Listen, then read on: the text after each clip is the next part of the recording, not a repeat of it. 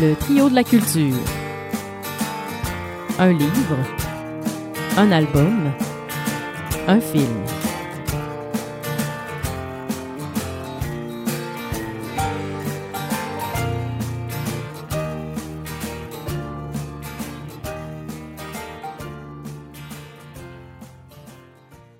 Et bonsoir, vous êtes sur les ondes du CFAK 83. Félix Morin au micro et vous écoutez, comme euh, tous les samedis, le, la fameuse émission Le Trio de la Culture qui, depuis quatre saisons, vous émerveille euh, soir après soir euh, à chaque été. Et je suis, comme à mon habitude, avec Catherine Robert. Bonsoir. Bonsoir Félix, ça va bien? Bonsoir Catherine. Et tu es avec quelqu'un chez toi qui n'est pas là d'habitude, qui est ton ami. Je vais te laisser la présenter parce que je me rends compte, c'est toujours moi qui parle dans l'introduction, mais là, ce serait temps que quelqu'un d'autre le fasse. Alors, vas-y, présente-nous et j'aimerais ça vous expliquer aussi un petit peu votre lien, ce serait intéressant. Absolument. En fait, euh, c'est une excellente idée. Euh, je vous présente Amélie Kirian. C'est une enseignante depuis, nouvellement enseignante en adaptation scolaire, une femme forte, engagée, altruiste, gentille et un, qui a fait un bout, bout de chemin avec moi comme amie. C'est ça le lien, dans le fond. C'est ça. Euh, bonsoir, Amélie. Bonsoir, Félix. Bonsoir, Catherine. Merci pour cette merveilleuse introduction. Ça nous fait un immense plaisir de t'avoir à l'émission, euh, sincèrement. Et on t'a pas ménagé pour euh, ta première émission. On, on est allé avec du gros stock, donc euh, comme livre cette semaine, ça va être Caliban et la sorcière de Sylvia Federici, qui en soi pourrait remplir les deux heures de cette émission. ensuite, nous, nous avons vu le film, et c'est très important de dire, Sleepy Hollow de Tim Burton et de Johnny Depp. Pour les personnes qui veulent souffrir, il y a aussi une version sur Netflix, ce n'est pas celle-là. Et c'est une forme de torture que certaines conventions de Genève ne, ne, voudraient pas. Et donc, on a écouté la bonne version. Et finalement, nous avons écouté euh, cette semaine non un disque, mais bien un podcast. Nous allons parler euh, de, des pires moments de l'histoire et pour être resté dans le thème de l'émission, nous avons décidé surtout de nous concentrer sur l'émission sur la chasse aux sorcières. Donc, nous allons aller en musique, euh, écouter la chanson de Sad Sati, la chanson, non, de, de Paupière, la chanson Sad Seti de l'album Sad Seti. Et c'est extraordinaire que ça, gang, c'est moi qui n'ai pas fait ma feuille de route et ça commence à se sentir. Les deux sont crampées. Vous écoutez le trou de la culture au CFK 83.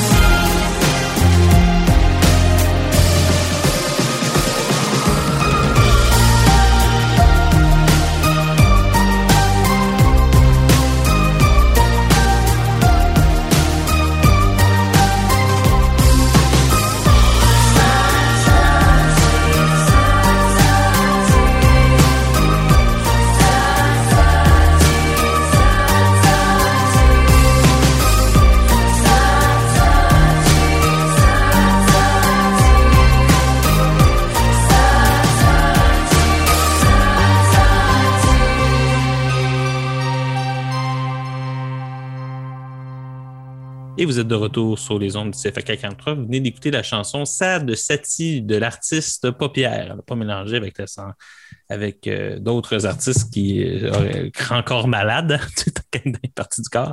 Mais, euh, mais sans blague, nous sommes rendus au premier segment de cette émission et qui sera sur un de mes livres préférés que, je parle souvent à beaucoup de personnes et qui devrait, selon moi, être davantage connu. Et je parle du livre Caliban et la sorcière de Sylvia Federici. Qui est Sylvia Federici? Rapidement, pour nos auditeurs et auditrices qui ne connaîtraient pas cette intellectuelle américaine, euh, c'est une universitaire, c'est une professeure émérite à l'université d'Umston à New York et Caliban et la sorcière est certainement son œuvre la plus classique. C'est une théoricienne des, des, sciences sociales et un petit peu plus vers la sociologie, mais on est vraiment dans une œuvre qui est féministe et politique. Euh, rapidement, euh, la thèse du livre est la suivante.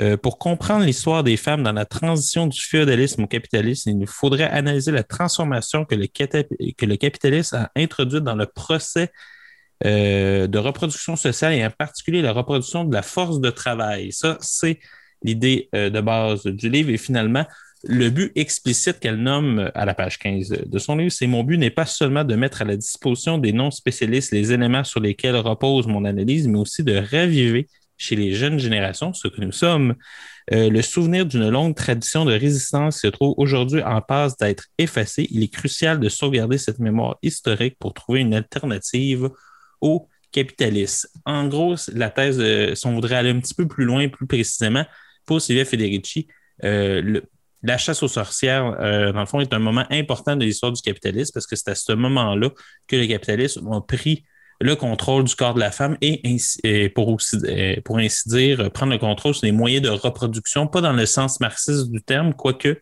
mais surtout dans l'idée que à l'époque, ce qu'on pouvait considérer comme des sorcières, c'était un peu des sages-femmes, et ces femmes-là contrôlaient dans le fond les modes de reproduction, avaient une connaissance de leur cycle reproducteur, et en tuant ce savoir-là, ça permettrait aux capitalistes d'avoir enfin une main-d'œuvre abondante pour pouvoir faire cette satanée croissance qui aujourd'hui euh, selon certains du moins, euh, est le cœur du problème de ce que nous vivons. Donc là, une lecture de la chasse aux sorcières comme intimement liée au capitalisme. On va y aller avec, euh, comme d'habitude, une question de base. Catherine, succinctement, comment as-tu trouvé ce livre? J'ai beaucoup apprécié ma lecture. Je dirais que c'est c'est intéressant de relire une histoire en ajoutant des personnages oubliés. Euh, dans, dans, le cas, c'était les femmes. Donc, j'ai trouvé ça très intéressant de, de voir toujours euh, chaque événement réexpliqué en ajoutant les personnages de femmes, en ajoutant aussi les, euh, les pensées, les perceptions que les femmes pouvaient recevoir. Euh, j'ai aussi beaucoup apprécié le fait que euh, dans cette réédition, moi j'ai lu la réédition, je ne sais pas, peut-être que toi, Félix, tu vas avoir un, autre propos par rapport à ça, mais j'aimais l'idée en ayant euh, travaillé à, lire un peu avec le traducteur, qu'il a fait une double traduction. Il est allé chercher deux maisons d'édition pour que ça puisse être mieux fait parce que c'est excessivement bien référé comme texte. Donc, ça peut être quand même lourd si on lit toutes les pages euh, avec les références. Donc, c'est quand même une lecture assez euh, dure, mais j'ai vraiment apprécié ma lecture. Parfait. Amélie, toi, je t'ai imposé cette, euh, cette, cette, ce livre-là qui, qui est une. J'espère que tu me pardonnes parce que je t'ai quand même donné un pavé. donc, que tu as lu ma nouvelle version. Donc, c'est une première pour moi. Donc, Amélie, comment as-tu trouvé cette lecture? Donc, euh, grande lectrice que je suis, euh, malgré tout, ça a été un très beau défi, en effet, que tu m'as donné là, mais ça a été une lecture très intéressante. Donc, je dirais, moi, je suis quelqu'un qui a toujours été intéressé par euh, la fiction, l'imaginaire. Donc, j'avais beaucoup entendu parler de la chasse aux sorcières, mais mhm. dans le sens populaire où on le connaît. Donc, souvent des femmes un peu folles qui jetaient des sorts à partir de potions. Donc, là, de revoir l'histoire de la chasse aux sorcières, sous une forme plus politique, sous, une, sous la forme du capitalisme. Ça a été vraiment intéressant parce que ça m'a amené une vision de ces événements historiques-là que j'avais pas précédemment.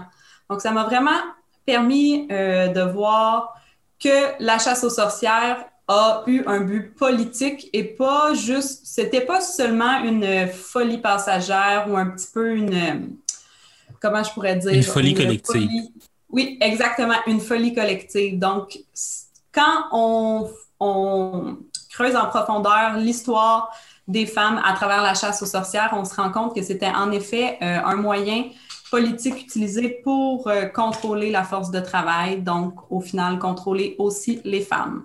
Tout à fait. Donc, euh, et aussi, on l'apprend d'où le, Caliban et la sorcière. La sorcière, en gros, pourquoi Caliban et la sorcière? C'est parce que euh, c'est une pièce euh, de, La tempête de Shakespeare. Caliban étant le, sauvage, désolé, c'est pour moi c'est Shakespeare qui dit ça, euh, le sauvage qui est, présent et Caliban est cette personne-là qui parle avec le, colon européen. Et il y a toujours la sorcière qui est sa mère. Caliban, on sait qu'il est là, c'est-à-dire que c'est une façon de remettre la sorcière de l'avant, tout en articulant aussi aux luttes coloniales, parce que la particularité de Celia Federici, c'est de, de jamais perdre de vu le fait qu'elle articule son féminisme à un anticapitalisme, mais aussi à un anticolonialisme, qui en fait euh, certainement euh, une, future chroniqueuse du Journal de Montréal. Mais si on enlève euh, cette, petite, cette petite blague, rien comme question, parce que vous êtes deux jeunes femmes, je suis l'homme blanc hétérosexuel autour de la, table, si on pourrait dire. Donc, j'aimerais mieux vous poser des questions plutôt que commenter. C'est dire comment vous, qu'est-ce que vous retenez de, ce livre-là, disons, dans votre conception, on va dire, soit du féminisme ou du moins dans votre conception de l'histoire euh, des femmes à travers le temps? On pourrait. Vous aurez commencé? Oui. Euh, ben, moi, ce qui m'a marqué dans le livre, c'est de réaliser qu'avant euh, l'époque des Lumières, qu'on dit l'époque où les gens se sont développés, sont devenus plus sophistiqués, plus intelligents même, euh, les femmes avaient une très belle place dans la société au Moyen Âge et aux époques précédentes. Donc, j'ai appris que les femmes pouvaient être chirurgiennes, pouvaient être forgeronnes, pouvaient être artisanes. Donc, il y avait vraiment une place à part égale euh, avec l'homme au Moyen Âge. Puis c'est quelque chose que je ne savais pas. Dans ma tête, moi, les femmes ont toujours été opprimé. Ouais, opprimé, un peu l'inférieur de l'homme et autant à travers le Moyen Âge que dans l'époque primitive, que dans l'époque des Lumières, donc jusqu'à aujourd'hui. Tandis que il y a vraiment eu un changement dans l'histoire euh, entre la, la transition fédéralisme et capitalisme.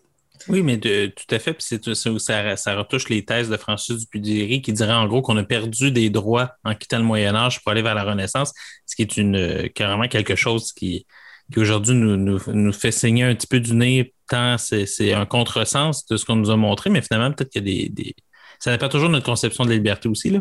Mais euh, Catherine, toi, qu'est-ce que tu as retenu? Euh, ben, j'ai retenu beaucoup d'éléments, mais surtout que l'histoire est aussi quelque chose qui se répète.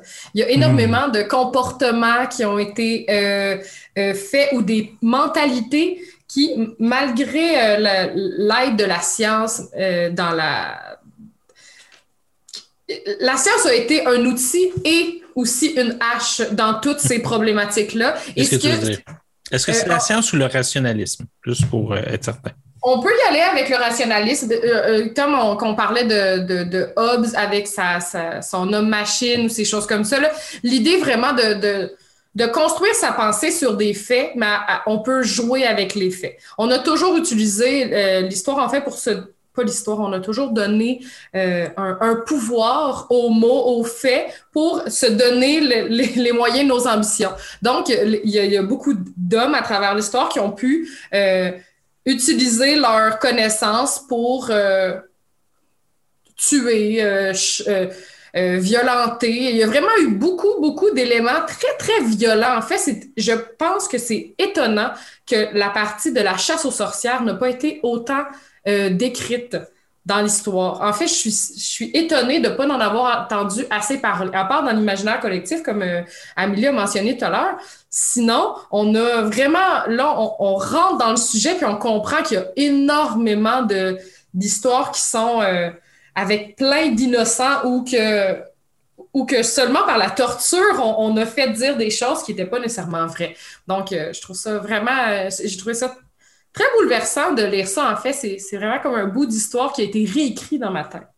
Oui, non, mais c'est, c'est vraiment que l'idée que parce qu'on a souvent l'impression qu'il y a un progrès de la raison, tu sais, on se rend pas compte. Ça dépend. Autant qu'elle critique beaucoup Foucault en disant justement que dans son histoire de, de, la gouvernementalité puis de la biopolitique, il aurait peut-être dû inclure la, chasse aux sorcières à travers tout ça. Euh, moi, ce que j'aurais une tendance à dire, c'est oui, tout à fait, mais le problème, c'est que l'œuvre de Foucault s'arrête à ça, avant ça. les aveux de la chair, c'est les pères de l'Église.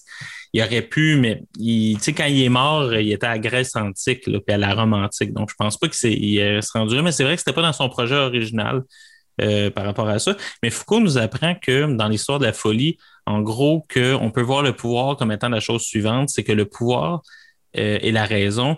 La raison, en fait, est un pouvoir qui fait en sorte qu'il y a des choses qui sont dans le cercle de la raison et tout ce qui est à l'extérieur de la raison est exclu. Et on pourrait dire que justement, le rationalisme, à cette époque-là, si on peut faire une lecture foucaldienne de l'œuvre de Federici, a dit, bien sûr, le rationalisme, dans le fond, on écarte les femmes, on écarte ce, savoir-là populaire parce qu'il n'est pas euh, scientifiquement prouvé alors qu'il a été d'emblée enlevé et ensuite on a trouvé une manière de justifier.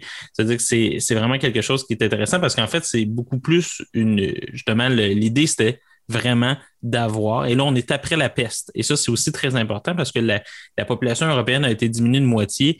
Le capitalisme était déjà faible avant. Et là, il commençait à péricliter. il était vraiment dans une période où est-ce qu'on aurait pu voir déjà une chute du capitalisme. Et là, qu'est-ce qui est arrivé? C'est qu'en prenant ce contrôle-là, en remontant les populations locales, en ayant plus de personnes qui vont travailler, on a pu revoir une croissance du capitalisme. Et euh, c'est vraiment une faible phrase que de dire que le capitalisme est peut-être fait sur le dos des femmes nous allons euh, en parler après ces quelques euh, publicités et aussi la chanson Véronica de Félix Diot. Vous écoutez le trio de la culture au CFK 83. Recommencer,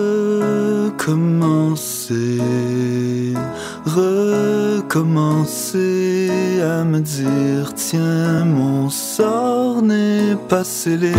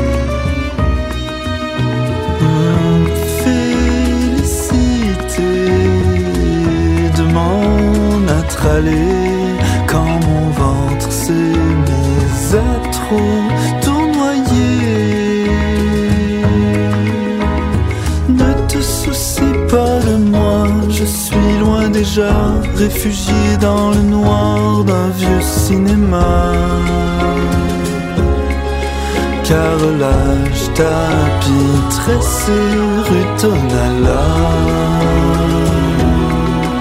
Long visage, cheveux soignés, Véronica. Sous la lune coule mon sang pour la première fois la lune coule mon sang,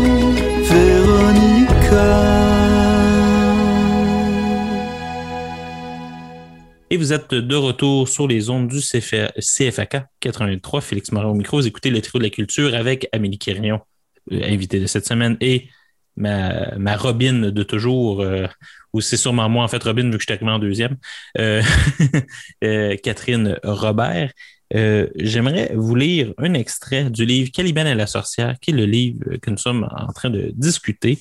Elle dit la chose suivante, Il faut le souligner dans la mesure où cela nous permet de comprendre à quel point l'esclavage a été essentiel dans l'histoire du capitalisme et pourquoi régulièrement, mais euh, et pourquoi régulièrement, mais systématiquement, Dès que le système capitaliste est menacé d'une crise économique majeure, la classe capitaliste doit relancer un processus d'accumulation primitive, c'est-à-dire un processus de colonisation, d'asservissement à grande échelle euh, tel que celui auquel nous assistons. Celui auquel nous assistons, c'est la chasse aux sorcières. Et là, c'est important de le dire que, justement, pour avoir un capital de base, il faut justement, euh, comme il dit, il faut avoir euh, une accumulation primitive, c'est-à-dire une base à partir de laquelle le capital peut croître, justement. C'est-à-dire qu'il faut. Le capitalisme, moi, ce que j'ai appris à l'époque en lisant ça, c'est qu'il n'y a pas de capitalisme possible sans une violence préalable. Est-ce que c'est quelque chose qui vous a aussi frappé ou c'est quelque chose que vous, vous saviez déjà à cette époque-là? Non, non, euh, c'était pas du tout connu de ma part. Euh, en fait, c'est juste que ça rendait logique l'affaire. ça rendait toi, Amélie, c'est-tu quelque chose qui t'a un peu frappé? T'avais-tu une conception, moi, je, vais dire naïve, mais pas dans le sens que tu es niaiseuse, mais dans le sens que je crois ce qu'on me dit depuis toujours, donc euh, ça m'a un peu surpris ou tu étais comme non, non, ça fait un bout que je... parce que je sais que tu es dans les théories écologiques un peu, ils sont très critiques du capitalisme. Donc, je me demandais un peu où est-ce que tu te situais par rapport à ce genre de bouquin-là. Eh bien, j'ai trouvé que c'était logique. En effet, ça confirmait un petit peu les observations que j'avais faites par rapport à notre société. Étant très humaniste, je me suis toujours intéressée aux sociétés un petit peu opprimées, autant à l'époque qu'aujourd'hui. Puis euh, qu'on regarde dans l'histoire, même de nos jours, euh, toute compagnie qui fait de l'argent, c'est basé sur l'exploitation de personnes, qu'on parle de multinationales, qu'on parle entre autres du réseau pétrolier à l'échelle mondiale. Donc, c'est vraiment basé sur euh, l'oppression et la violence envers d'autres sociétés, d'autres personnes, d'autres minorités. Donc, J'étais pas étonnée, mais euh, de le comprendre comme ça, très bien expliqué comme le fait euh, Federici, ça a confirmé mes observations. Et elle dit juste citer, parce que ce que tu viens de dire fonctionne directement avec une citation que j'ai prise, c'est La chasse sorcière fut une guerre contre les femmes, c'était une tentative concertée pour les avélir, les diaboliser et pour détruire leur pouvoir social. Rien de moins. C'est une c'est vraiment pas ce qu'on appelle une thèse nuancé. Ça reste euh, son livre qui est vraiment comme son classique, là, si on veut, un livre de... Depuis, depuis quelques temps aussi, par contre, Sylvia Federici est, dans le fond, édité aux éditions du Remue Ménage au Québec. Enfin, il y a trois livres qui sont sortis dans la dernière année par rapport à elle. Donc, dont des livres, euh, je, l'ai euh, à quelques pas de moi, c'est euh, une, guerre mondiale contre les femmes. Je pense que ça part du Moyen Âge justement jusqu'aux sorcières. C'est vraiment un petit livre d'introduction qui est très, très, très bien, c'est moi l'expression, très bien foutu. Donc, pour les personnes qui voudraient à faible coût, parce que c'est aussi un livre dispendieux, faut se l'avouer, une cinquantaine de dollars. Donc, c'est pas pour toutes les bourses. Et je finirai avec une question, les filles. Pour vous, c'est dans le fond, qu'est-ce que vous en tirez comme femme de ce livre-là maintenant que vous êtes rendu, vous l'avez lu, là, vous êtes parti de vos préconceptions, vous avez traversé un continent, parce que c'est le Federici dans le féminisme contemporain de deuxième vague, c'est vraiment comme une figure de proue. Qu'est-ce que vous en retirez au quotidien, surtout qu'en plus vous êtes des femmes qui travaillent en enseignement, donc vraiment dans un métier dont le but, justement, est de ressortir le plus de plus-value possible tout en vous payant le moins possible, ce que le gouvernement arrive très, très bien à faire. Donc, euh, qu'est-ce que vous retenez? Qu'est-ce que ça a changé dans votre perception, peut-être même dans vos actions? Oh, ça hésite, là, ça hésite. Bon, euh, je peux débiter. Donc, euh, je dirais ce que j'en retiens du livre, mais autant j'en retiens autant du très négatif que du très positif. Donc, dans le côté plus négatif, comme on en parlait un petit peu plus tôt, j'ai été surpris de l'histoire racontée, de raconter par Federici par rapport à la chasse aux sorcières. Je trouve que c'est, en tant qu'enseignante, trop peu parlé dans nos écoles. Donc, comme on, dit si bien, l'histoire enseignée au Québec, c'est beaucoup l'histoire de l'homme blanc. Puis, euh, c'est quelque chose en tant qu'enseignante que je trouve très dommage pour travailler avec des minorités ethniques, avec autant des petits garçons que des petites filles. Euh, je crois que ça devrait être sans doute réécrit dans nos livres d'histoire euh, les traitements qui étaient réservés aux femmes et les raisons pour lesquelles euh, c'est arrivé pour qu'on puisse, en tant que société, euh, corriger ces, ces bavures-là qu'il y a eu à travers l'histoire, puis pour éviter qu'elles se répètent.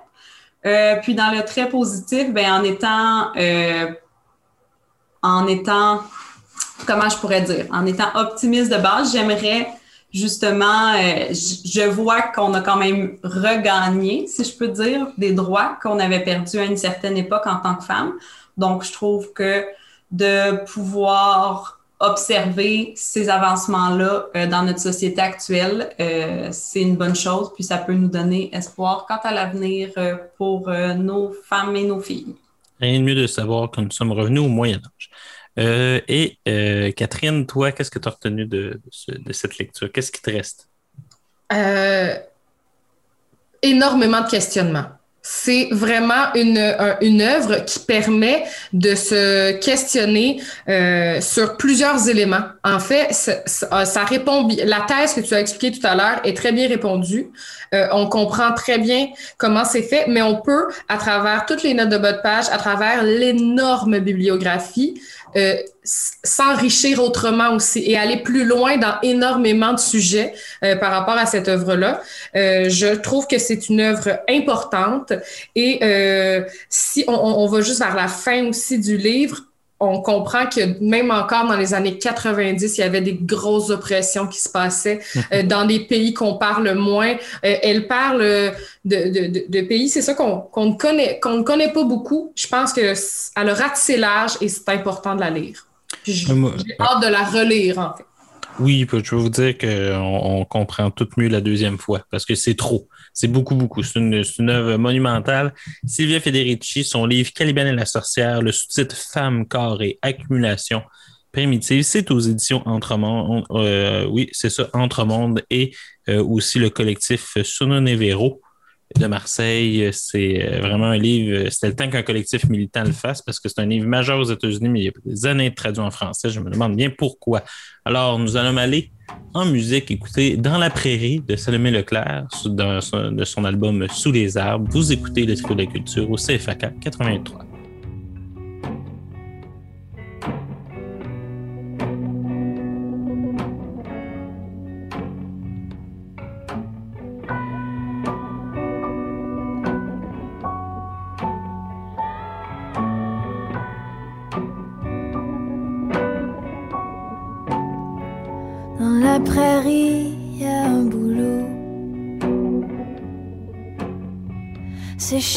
Debout, frêle et sans mots.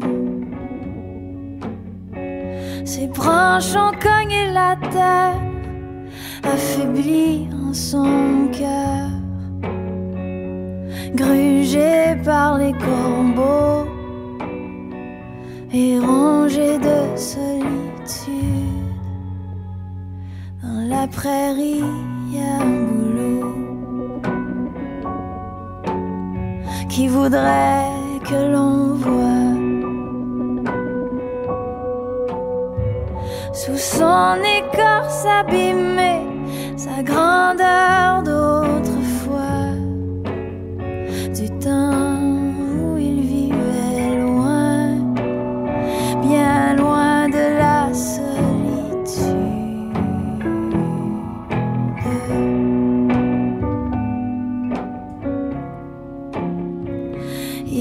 étaient mille avant le vent. Ils étaient cent après le feu. Ils étaient dix marqués de rouge. Il tombera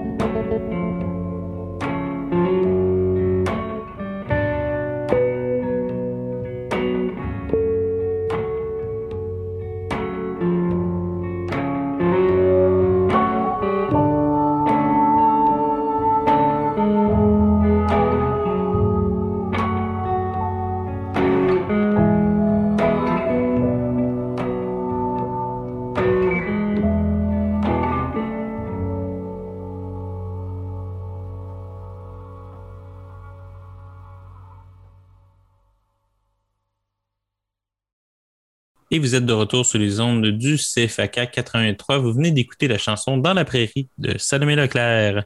Et euh, nous sommes rendus au deuxième segment de cette émission. Nous allons parler d'un livre. Ce, li- euh, ce livre, absolument pas. Nous sommes rendus à un film.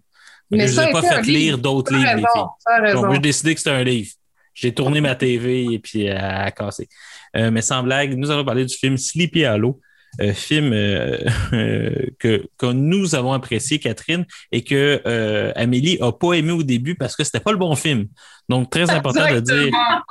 Non, mais c'est un bon résumé, je pense, de la chose. Donc, le film que, que nous avons parlé, c'est celui que, fait et réalisé par Tim Burton avec Johnny Depp. Il est, vous pouvez l'acheter sur YouTube ou euh, à votre blockbuster traitant, mais euh, surtout euh, ne- sur Netflix, si vous faites ça, vous allez tomber sur un autre film qui, lui, est d'une qualité douteuse. Et quand je dis douteuse, parce qu'Amélie ne veut pas dire tout le mal qu'elle pense de ce film, elle, elle- elle était sur le bord de ne pas nous aimer, je pense. Euh, Est-ce ne que c'est ça, le Amélie? recommande pas. Ça Elle ne le recommande pas. La seule chose qui est spéciale, c'est Rachel Lefebvre, actrice dans Le Garou du Campus, qui est présente. Sinon, j'ai pas souri de tout le long. Mais ça, je l'ai écouté il y a plusieurs années parce que les deux films sont sortis la même année. C'est- les deux, c'est deux films de 99? Absolument, c'est ça qui était fabuleux parce que quand j'ai dit écoute Sleepy Hollow de 1999, il y avait possibilité d'erreur. Et c'est Comme- ce qui est Comme excellent quoi, dans le- toute coïncidence n'est pas nécessairement bonne. Bonne. Euh, et donc, rapidement, euh, je vais résumer le, le film pour les personnes qui ne l'auraient pas écouté. Nous sommes en 1799. Euh, Sylvia Federici, pour elle, tout va déjà mal. Mais dans le petit, euh, le petit village de CPAO aussi, euh, ICAB, euh, qui est une espèce d'inspecteur, pas ICAB, mais en tout cas, j'ai de la misère à nommer son nom. Là. Euh, Johnny Depp. Ichabod Crane. Quoi? Ichabod Crane. Ichabod Crane. Lui, euh, inspecteur de New York, est envoyé dans le petit village de Cipriano pour euh, une enquête sur euh, un criminel, en fait un tueur, qui couperait la tête des personnes et un riche bourgeois, parce que c'est toujours euh, que ça que ça arrive. Dès que quelqu'un d'important meurt, là, on enquête, surtout dans ces époques-là. là. Donc, euh, la les personnes sont retrouvées décapitées, mais on ne ne retrouvons pas la tête, ce qui est quand même quelque chose qui fait la chienne à tout le monde dans le village.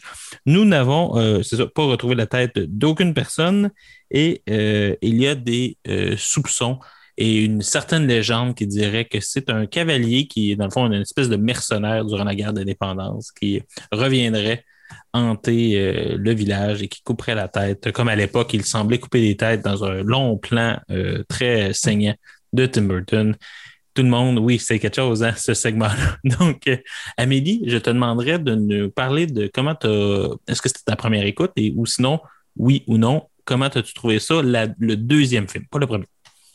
Euh, J'avais un vague souvenir d'avoir écouté Sleepy Hollow euh, durant mon secondaire, donc très, très vague souvenir. Les images me disaient quelque chose.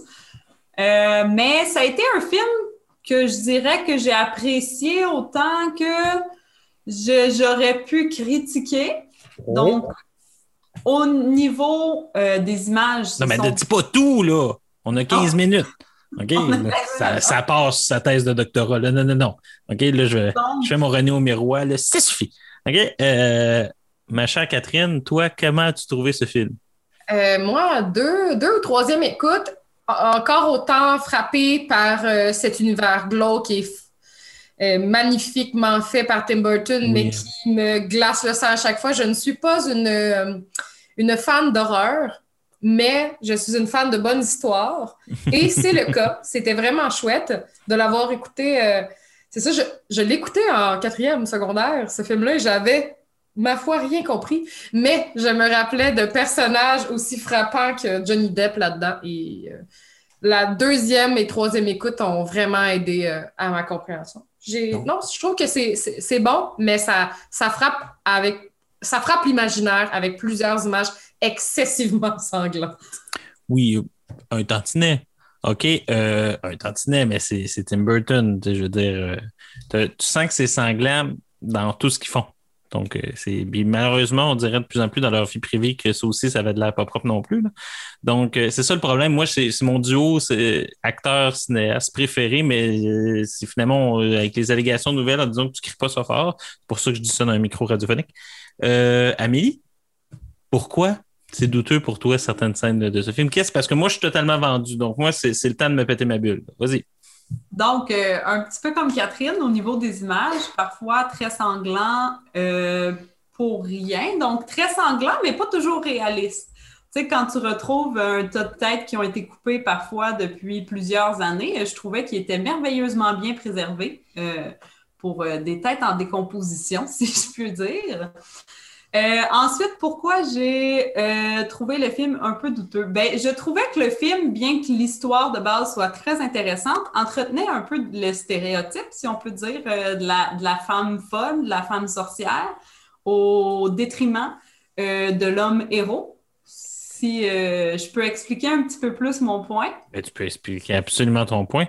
Donc, euh, dans l'histoire, si on prend et que Bob Crane a eu une enfance, tout au long du film, on découvre qu'il a eu une enfance, somme toute, assez traumatisante. Donc, euh, sa mère a été assassinée euh, dans la torture, torture qui incluait, entre autres, encore beaucoup de sang. Puis, il y a aussi la belle-mère de Katrina. Katrina? Yeah? Katrina Van Tassel. Katrina. Donc, on comprend qu'elle aussi a eu une enfance traumatisante. Ils ont été chassés de leur village. Elle a grandi dans les bois, recluse. Donc, les deux personnages, somme toute, des enfances pas très heureuses qui créent souvent des gros traumatismes. Mhm. Mais d'un côté, chez la femme, on entretient le stéréotype qu'une femme avec une enfance malheureuse va automatiquement être folle. Donc, elle prévoit un grand bain de sang, va faire assassiner plusieurs personnes.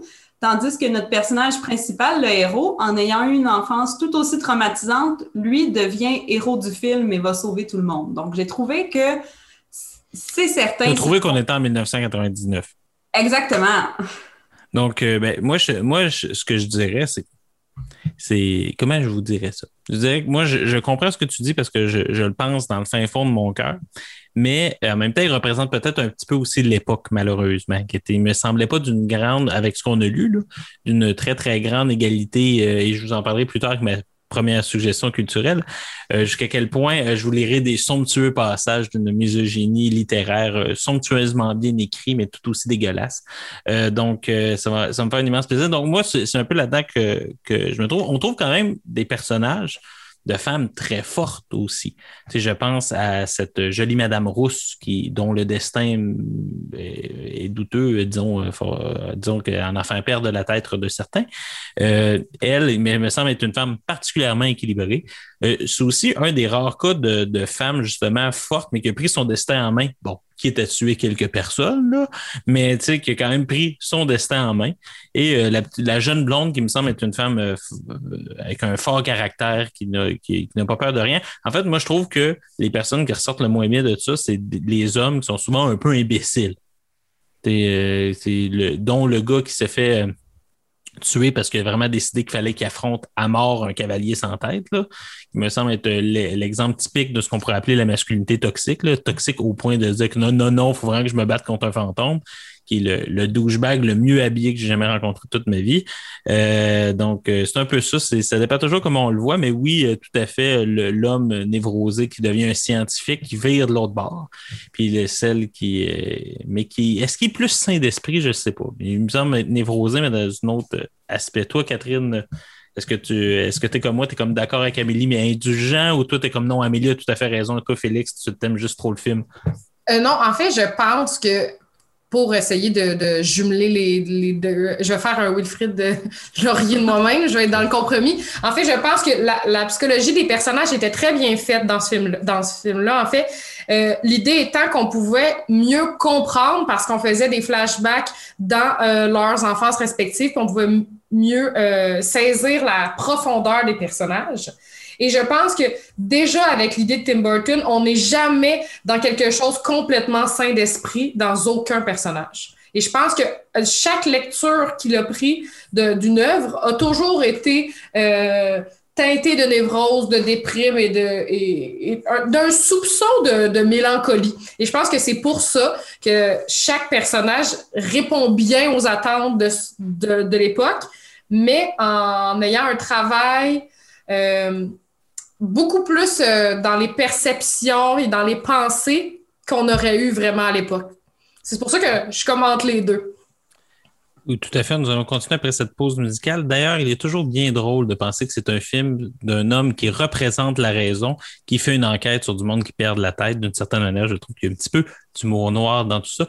Nous allons justement écouter cette chose étrange de Philémon Simon et ensuite nous allons aller euh, en pause publicitaire et nous reviendrons tout de suite après au Trio de la Culture au CFAK 83. Oh, Philémon est parti dans la rivière sombre. Oh, Philémon a retiré tous ses vêtements. Oh, Andréane est allée nue dans le frima. Oh, Andréane est parti retirer son nom. Oh, Philémon est arrivé trop tard pour elle.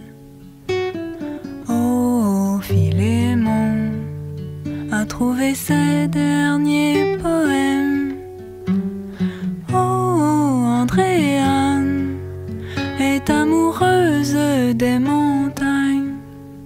Pied des brunes de Marsouis. Une eau de glace lave les peines. Oh, tous les deux sont partis dans le matin noir, se perdent dans l'automne en brouillard. La rivière invitait leur corps. Et enfin Philémon trempa ses airs auprès des morts. Il donna confiance au plus pâle, et tous les deux tournaient dans l'eau.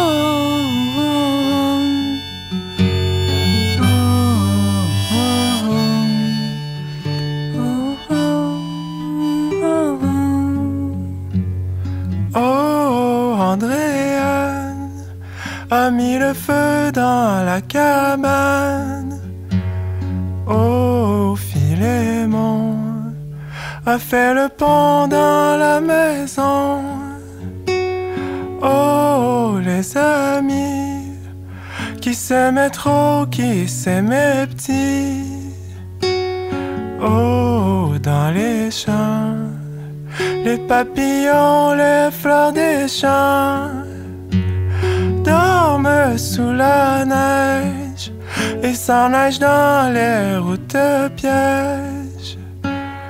Oh, l'arrivée du grand soleil du jour de mai. Oh, les métiers qui jouissent dans les sortilèges, professeurs et élèves, main dans la main un jour de trêve. Les grands baisers qui baisent grand, qui baisent l'été. Oh, Andréane, nu dans le coin de sa cabane. Oh, Philémon, frigorifié dessous son pont. Oh, les amis, dans la maison révélation. Oh, qui touche qui? Noir dans la nuit touche ton corps. Oh, qui est qui? Touche ma vie, touche ma pluie. Appelle la nuit. Du jour de trêve touche ma vie. Oh, oh. Et tous les deux tournaient dans l'eau.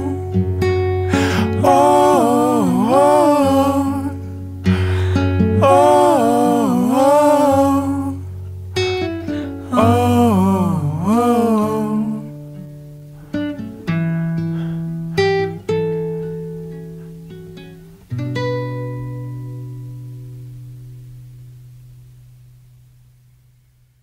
Et vous êtes de retour au Trio de la Culture au CFAK 83 et euh, vous écoutez euh, le Trio de la Culture, comme je pense que je viens de le dire, parce que l'Alzheimer chez moi est vraiment sur des courts laps de temps.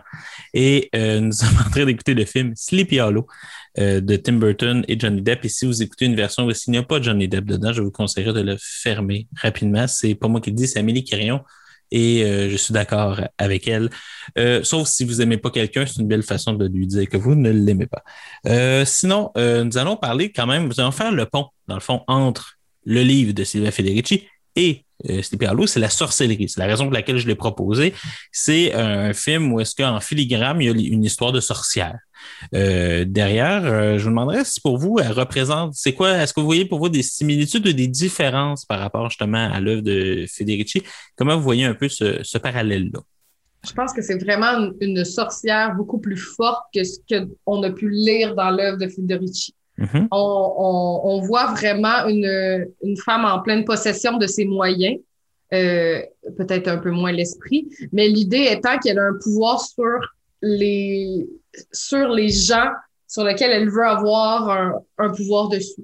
En fait, c'est vraiment c'est une vraie sorcière dans le dans l'imagerie populaire méchante, pas fine, qui que l'idée, c'est- on est très loin de, de- parce que dans, de- ça n'avait pas existé ça dans la vraie vie, mais on n'est pas loin de la, la conception de la sage-femme. Par contre, il y en a une dans le film qui l'est, c'est la mère du personnage de John Depp, qui est une sorcière, une vraie sorcière, pas comme dans Sylvain Federici, mais qui est plus proche de la sage-femme, en harmonie avec la nature, qui a pour but de faire ce genre de choses-là, et aussi la femme rousse, un peu, qui est un peu une sage-femme, qui est comme compétitrice du médecin du village euh, d'une certaine manière. Donc, je sais pas si pour vous, c'est moi, c'est la première fois vu qu'on l'a vu en disant que j'étais comme Ah, mais c'est quand même un peu avant-gardiste cet aspect-là d'une d'idée d'une sorcière qui est en harmonie avec la nature. Euh, oui, en fait, c'est vrai qu'on les représentait pas du tout au cinéma de cette manière-là. Avec un nid et tout. là. Je trouve vraiment que c'est un, c'est une recherche très. euh, ben, en fait, il y a vraiment beaucoup de recherches dans les, les, les, les films de Tim Burton en général, parce qu'on voit dans les détails juste la, les types de potions qu'ils vont utiliser, les types d'outils qu'ils vont, qu'ils vont prendre. Il y a vraiment comme une, une création que c'est beaucoup des sorcières qui étaient autonomes dans leur façon de faire. Il n'y avait rien de, de cliché. Amélie?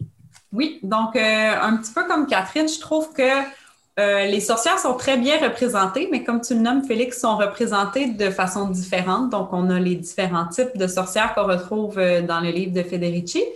Euh, c'est sûr que la sorcière, là, la belle-mère, c'est vraiment la sorcière des contes, euh, celle dont on entend parler, la méchante, qui a des mauvaises motivations, qui est tentée par le diable, mais au final, ses, ses motivations étaient très légitimes. Si on pense la vengeance euh, dans C'est le très genre. légitime, la vengeance, tout à fait.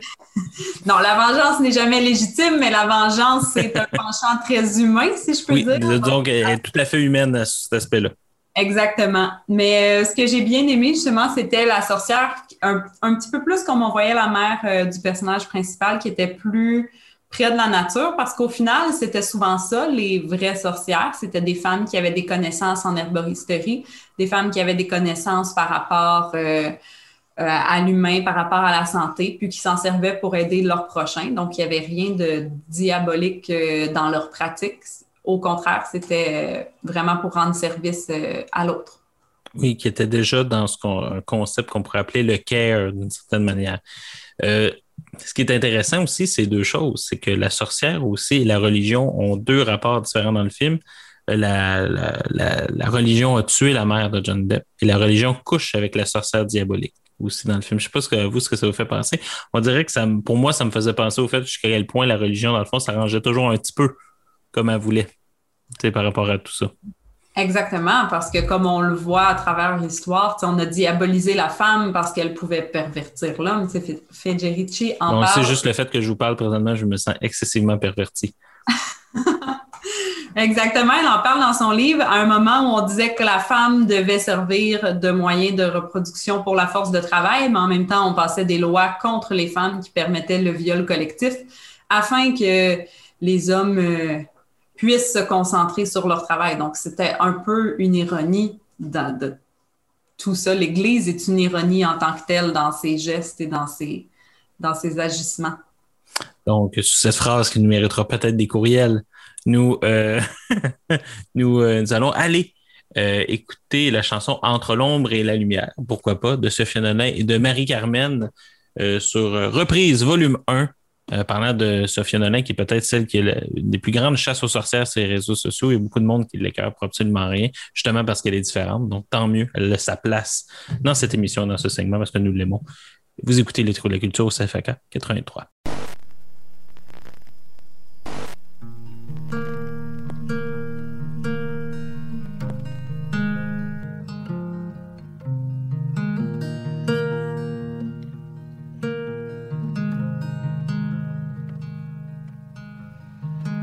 Ça sert à quoi de faire semblant de rire? Ça ne m'amuse pas de te voir partir. J'en mourrai pas, j'ai l'habitude des plaisirs qui ne durent Ça sert à quoi de taire mes soupers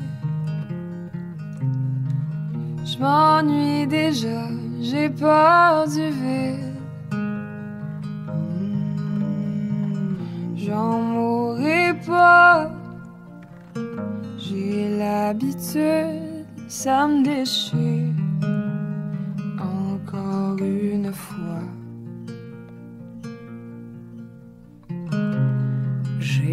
Cœur qui meurt de faim. Je tremble. Je compte les heures, mais je me retiens de t'attendre. Ça sert à rien, je connais déjà le chemin entre l'ombre et la lumière.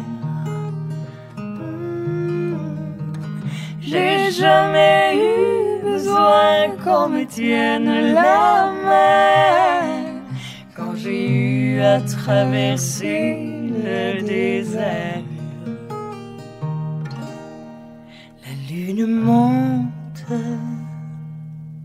et moi je tombe. Ça sert à quoi? Pas besoin de me mentir tu pars pour ne plus revenir. Hmm. J'en mourrai pas. J'ai l'habitude, j'ai vu pire. Je n'ai vu que ça. J'ai le cœur qui meurt de faim. Je tremble les mais je me retiens de t'attendre. Ça sert à rien, je connais déjà le chemin. Entre l'ombre et la lumière. Mhm. J'ai jamais eu besoin qu'on me tienne la main j'ai eu à traverser le désert. La lune monte Et moi je tombe. La lune monte, monte.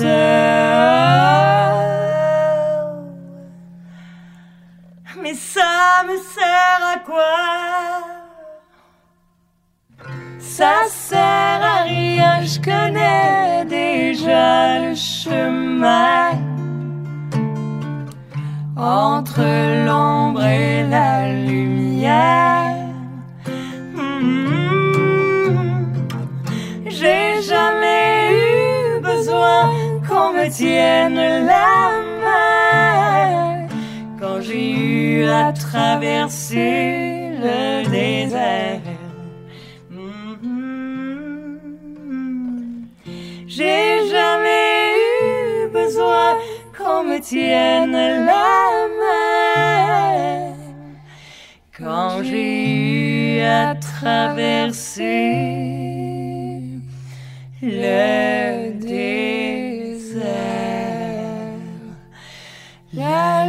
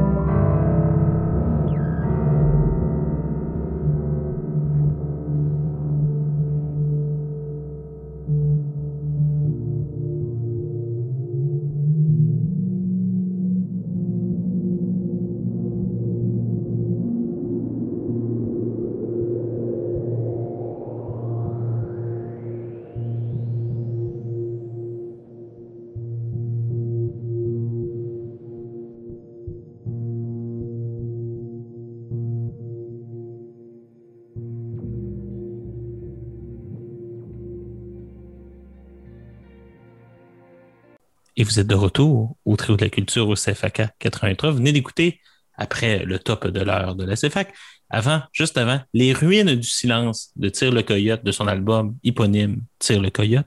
Et nous nous sommes rendus au segment d'habitude musical de cette émission, mais nous ne sommes pas à court d'innovation.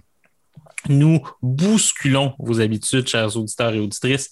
Nous avons décidé de parler d'un podcast, ce genre de plus en plus populaire, dont notre émission en est un, donc c'est euh, on sait comment se promouvoir nous-mêmes.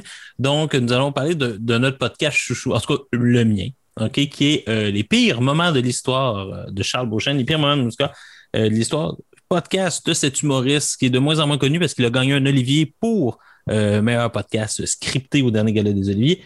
C'est ma découverte à chaque année. Chaque, on est rendu à la saison 3, tout le monde. Donc, si vous arrivez, je suis vraiment content pour vous. Vous avez 15 émissions ou 15 ou 16 émissions à vous mettre sous la dent. Et si vous êtes comme nous et que vous les avez déjà écoutées, vous avez beaucoup de minutes et de jours à penser que ça serait le fun qu'il en arrive un comme ça par magie. Mais c'est vraiment quelque chose qui est excessivement addictif. Les pires moments de l'histoire, l'idée est très très simple. Charles Beauchesne nous rappelle toute euh, la petitesse de l'homme, euh, épisode après épisode. Il nous raconte les pires moments de l'histoire de cette humanité qui ne finit pas de mourir. Et euh, sur ce, nous avons décidé de choisir, parce que nous sommes intelligents, le dernier épisode de la saison 1, c'est-à-dire la chasse aux sorcières. Et je vais commencer avec Amélie. Amélie, est-ce que c'était euh, un podcast que tu écoutais déjà ou est-ce que c'est quelque chose que tu as découvert euh, par notre faute? Euh, non, c'était une découverte et je dois dire que ça a été une magnifique découverte. Vraiment, beaucoup de cœur pour ce podcast-là. Euh, autant pour les sujets euh, qui étaient discutés que l'animateur du podcast. Donc, il y a un très bel humour qui m'a rejoint grandement parce que parfois, dans la noirceur, on a besoin de rire un peu. Oui, puis Dieu sait qu'un humour excessivement noir et sarcastique pour parler de sujets aussi difficiles, ça fait vraiment du bien. Catherine, toi, c'est quoi ton rapport? Est-ce que tu étais à jour dans toutes les émissions? Absolument. Euh, J'ai même décidé par euh, l'écoute pour l'émission, les réécouter. C'est vraiment quelque chose, c'est vraiment des, petits bijoux en soi. Chaque épisode est vraiment euh, très bien ficelé. Ils ont, un, très bon créneau, en fait. Euh, C'est Charles Beauchesne et, euh, et d'autres collaborateurs qui sont à la recherche, énormément de recherches, c'est très référentiel. Référen de, très, ils ont beaucoup de références. Il y a aussi Audrey Rousseau, euh, Catherine Thomas. il y a aussi un très beau montage. En fait, c'est, des fois on, on s'en rend pas compte parce que c'est tellement bien fait. L'habillage sonore et la réalisation est écœurante. Ah, fabuleuse. Euh, on, entend bien les choses, on utilise plusieurs voix, plusieurs tons, mais le cynisme est fabuleux. Mais ce que j'aime, moi, c'est que on est surpris. Euh, avec l'humour de, de Charles Beauchesne, on, on, peut pas, on, peut pas être juste euh, sur notre fin parce que il, il nous, prend au détour, il peut utiliser plein de phrases et de, de, ben, techniques humoristiques qui, qui fonctionnent excessivement bien avec moi. C'est vraiment un, un grand, grand, grand coup de cœur, Charles Beauchesne, mais moi, je l'ai vu ça en, en, en présentiel, mais je pense que toi aussi, Félix. tu l'as vu en présentiel. Oui, oui, parce que d'habitude, les pires moments de l'histoire sont sur Zoom. Mais non, Ouais. oui, moi aussi, je l'ai vu en spectacle. je l'ai Tu vu l'as en- vu? en- ben, moi, dans le fond, ça, je l'avais vu en spectacle faussement présentiel parce que, euh, ben, dans le fond, je l'ai vu en spectacle présentiel, mais aussi un spectacle sur Zoom où il était assis devant son écran à parler de la peste pendant une heure. Donc, c'est vraiment. oui, où est-ce qu'il était en chess avec une robe de chambre? On a vu le même. C'est ce malaise. un humoriste euh, qui vaut le détour. Je pense qu'il est rendu dans un créneau que ça va être difficile de se détacher de l'histoire pour faire de l'humour. Euh, c'est peut-être la seule chose qui peut être déplorable pour lui, mais qui est tellement fabuleuse pour nous parce que j'adore son créneau pour l'instant. en fait, est-ce que tu est-ce que est-ce qu'il fait de l'humour par l'histoire? C'est ça son créneau. C'est que lui, j'ai trouvé, il fait des conférences humoristiques. Moi, je l'ai vu euh, au terminal faire euh, sur Jack l'Éventreur. Excellent. Euh, je vous le conseille. Et je l'ai vu faire euh, La Peste Noire, moi aussi, euh, en, sur Zoom. Et j'ai bien, bien, bien, bien, bien hâte de, de le voir en présentiel. Je vais aller le revoir La Peste Noire. Je veux voir ça en personne. Je veux le voir l'incarner, ce spectacle-là, avec des images Parce et que tout. si tu veux juste revoir la peste noire, c'est vraiment triste. Oui, moi, j'aime, moi, ben, moi, le monde, moi, des gros bubons, là, qui sont dangereux, là, je trouve que ça nous manque tous collectivement. Mais euh, sans euh, cet humour euh, noir, euh, l'épisode sur la chasse aux sorcières, on va y aller avec ça. Alors, euh, vous, comment vous l'avez, en général, comment vous l'avez trouvé? Moi, je, moi, je trouve que c'est un épisode qui est extraordinaire. Tu sais, l'habillage sonore, juste le début avec le petit fond de tune d'Harry Potter, tout doucement, fait au clavier. Moi, ça me fait beaucoup rire. Euh, la joke de la ville avec le plus gros indice de masse corporelle au monde me fait rire encore juste à le dire. Euh, je pense que c'est l'épisode que je suis rendu avec le plus d'écoute. Je pense que j'ai écouté comme 20 fois. Dans le dès que je fais du charge, je le mets. Parce que ça me fait rire. tu sais. Puis ça me- je ris encore de mon cœur. Donc, vous, je sais pas, toi, justement, tu l'as découvert par là, Amélie. Toi, comment tu as trouvé ça? C'est quoi qui t'a marqué en premier? Euh, j'ai adoré cet épisode. Moi, je dirais un des points marquants de l'émission, c'est de réaliser à quel point la chasse aux sorcières a été une folie collective. Donc, quand on- j'ai appris qu'il y, a il y a un village qui avait accusé 1700 personnes euh, d'eux-mêmes, dont 1350 enfants, je sais bien que les enfants peuvent être diaboliques parfois, mais peut-être pas à ce point-là. En tout cas, ça aurait réglé le problème des places en garderie. En effet, Euh, je, je rigole parce que je, je trouve que c'est euh, vraiment un podcast qu'il faut écouter et réécouter parce qu'il y a tellement De références et de, subtil, de subtilité qu'on peut pas, on peut pas comprendre d'un coup. On rit la première fois, la deuxième fois, on rit à d'autres moments parce que tu te rends compte que, dans le fond, tu es en train de rire de fait. Parce que tellement fait de recherche que c'est vrai. tu sais, parce qu'avec la, la lecture de Silvia Federici, on s'est rendu, on- ben, en tout cas, pour ma part, je me suis rendu compte qu'il y avait énormément de choses qui étaient dites dans le livre, qui ont été dites dans le podcast. Donc, on sait qu'il y a une, réelle recherche documentaire qui permet d'aller aussi loin et de dire que c'est ridicule. On va travailler d'ailleurs sur les écarts entre, euh, ou non, entre les deux euh, en revenant de la pause publicitaire. Moi, ce qui, ce qui, ce qui m'a marqué, c'est en fait, là, on est dans les épisodes courts parce que je sais pas si tu le sais, Mini, mais plus les saisons vont avancer, euh, ils rajoutent à peu près cinq minutes par épisode par saison. Donc, mais moi, c'est l'efficacité. Comment ils arrivent à, à une trame narrative du début à la fin, à démo détruisant des choses. Mais en gros, on pourrait dire la chose suivante, parce que je sais pas si vous êtes d'accord avec moi, c'est de la grosse misogynie, toute cette histoire, non? Absolument. absolument. Je- on pourrait pas mieux résumer, hein, parce que Parce que quoi? Parce que la C'est un, fait, c'est un fait. Il a eu cette partie-là dans l'histoire, puis on va essayer d'améliorer ça jusqu'à la fin des temps. Ben, en tout cas, ça, ça va être difficile de faire pire. Mais est-ce que je sais pas si vous êtes comme moi, mais on dirait que maintenant, quand j'entends le mot Ah, c'est une chasse aux sorcières, je suis un peu comme non. C'est pas une Non, chasse aux sorcières.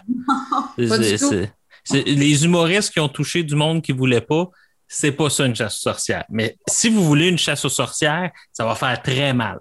Ben oui, par la torture pour essayer qu'on dise la vérité.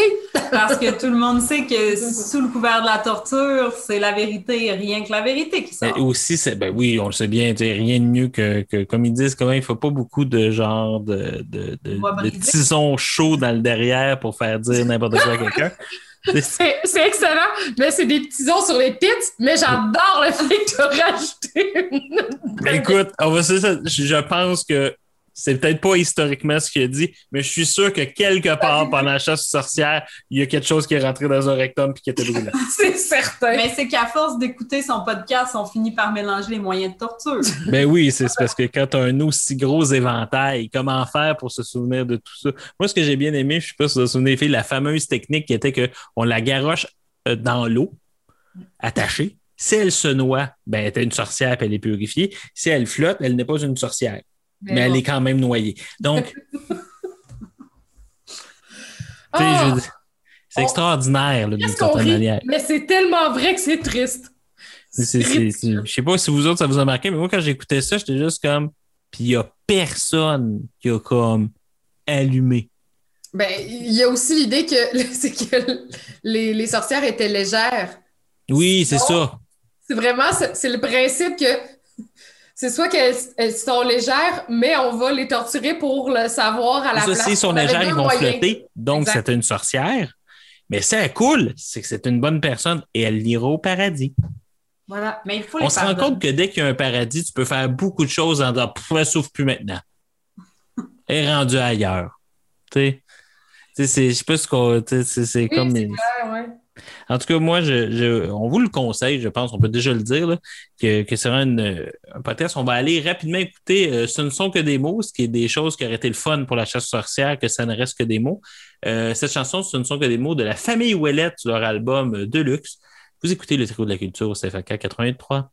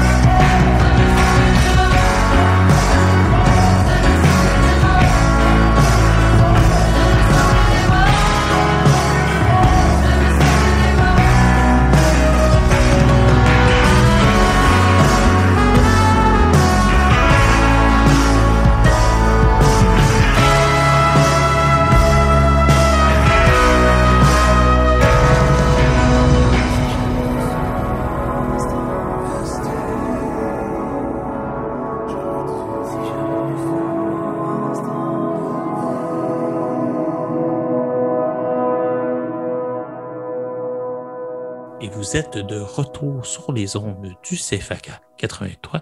Je parle comme Jacques Languerrand. Euh, et vous venez de revenir de spot publicitaire et nous sommes en train de parler cette semaine non d'un album. Parce qu'on a fait le tour. La musique, c'est terminé, je pense. C'est ça un peu la morale?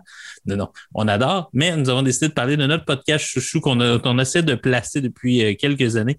C'est les pires moments de l'histoire et nous avons pris le prétexte d'une émission sur la chasse aux sorcières pour vous le présenter. Pour les quelques personnes qui ne le connaîtraient pas, il faut absolument que vous ayez écouté ça, vous nous direz merci plus tard.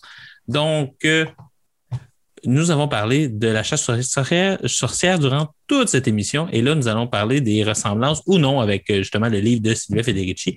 Est-ce qu'on pourrait dire que les faits se ressemblent beaucoup, mais que la lecture des faits est différente? Si oui ou non, en quoi? Je vous laisserai présenter, puis ensuite je vous présenterai un peu ma thèse.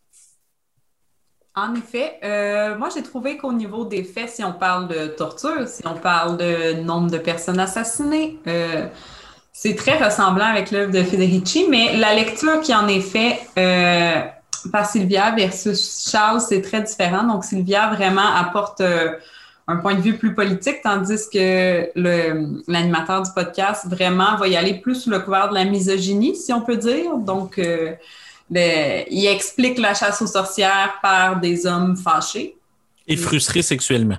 et frustrés sexuellement, entre autres. Qui est une, Mais- c'est une analyse hyper freudienne d'un moment. C'est comme parce Donc, les deux, euh, de très excellentes analyses. On peut dire Federici a la plus, une analyse plus sérieuse, euh, tandis que le podcast est vraiment plus humoristique, Voilà. mais peut-être un petit fond de vérité au final, pour certains cas. Catherine? Ben, ben, euh, je crois que il y a énormément d'éléments, comme j'ai mentionné plus tôt, qui étaient utilisés dans les deux. C'est juste que la lecture était faite pour. En fait, la lecture de Federici était faite pour convaincre dans sa thèse, mais la lecture de, de, de, de, Charles Beauchesne n'est pas de convaincre que les sorcières étaient euh, méchantes. C'était vraiment l'idée de dire que finalement, les hommes ont été ridicules dans cette histoire-là. Et je pense qu'en ayant deux perceptions complètement, euh, deux visions complètement différentes, mais ça fait en sorte qu'on qu'on a une relecture de la même histoire, mais en, en incluant dans les deux cas les femmes en avant-plan. Et ce que je trouve qui est intéressant dans des similitudes également. On voit que, pour moi, Charles fait du storytelling. Il avait besoin d'une ligne humoristique, puis il l'a trouvé. C'est une ligne euh, d'une coupe de prêtres un peu misogyne qui, qui s'imaginait beaucoup de choses euh, grivoises euh, dans leur monastère euh, le soir. Euh, ce qui a mené au marteau des sorcières, ce genre de, texte un peu stupide. Federici, pour moi, en fait, euh, Charles, il est proche de la thèse de Fernand Brodel, qui est en gros que c'est un peu spontané. C'est arrivé, c'est un moment de folie d'une couple de personnes un peu fous. Puis là, l'Église était surpris par tout ça. Puis là, ils ont fallu, tu sais, qui, qui gèrent ça. Puis à un moment donné, c'était plus facile à gérer en laissant faire, en laissant aller. Mais à un moment donné, quand ça avait plus de bon sens, ils ont comme dit, euh, ça n'existe plus, là. Ben, en gros, mais Sylvia Felici, elle, elle a une vraie démarche, c'est-à-dire qu'elle, elle va chercher dans les archives, dans ce qui a été dit, dans le travail des historiens. Charles Beauchesne, il y a un travail de recherche, mais Charles Beauchesne, il le dit dans le Nomo podcast, sa méthode de travail est la suivante. Je me tape énormément de documentaires, je prends des notes et je ne dis que les informations qui reviennent dans plusieurs documentaires. Ça reste que c'est pas une méthode universitaire. J'ai jamais entendu quelqu'un dire, j'ai réussi ma thèse de doctorat, j'ai écouté plusieurs documentaires. C'est, c'est, c'est, ça reste une méthode, je trouve, très secondaire 5, là.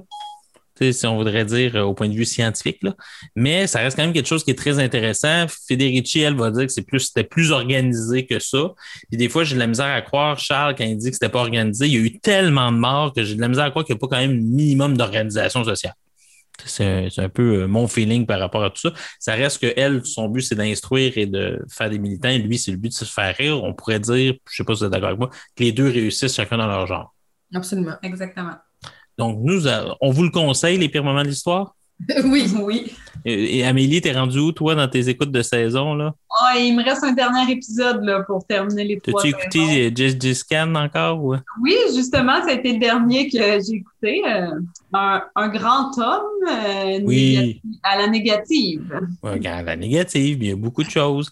Euh, on a tout un petit côté de Gigi Scan en nous. C'est ça qu'on apprend à la fin de ce podcast-là, qui est quand même euh, très le fun. Rien de mieux qu'avoir un, un, un chef de guerre mongol en soi pour se sentir un petit peu plus humain.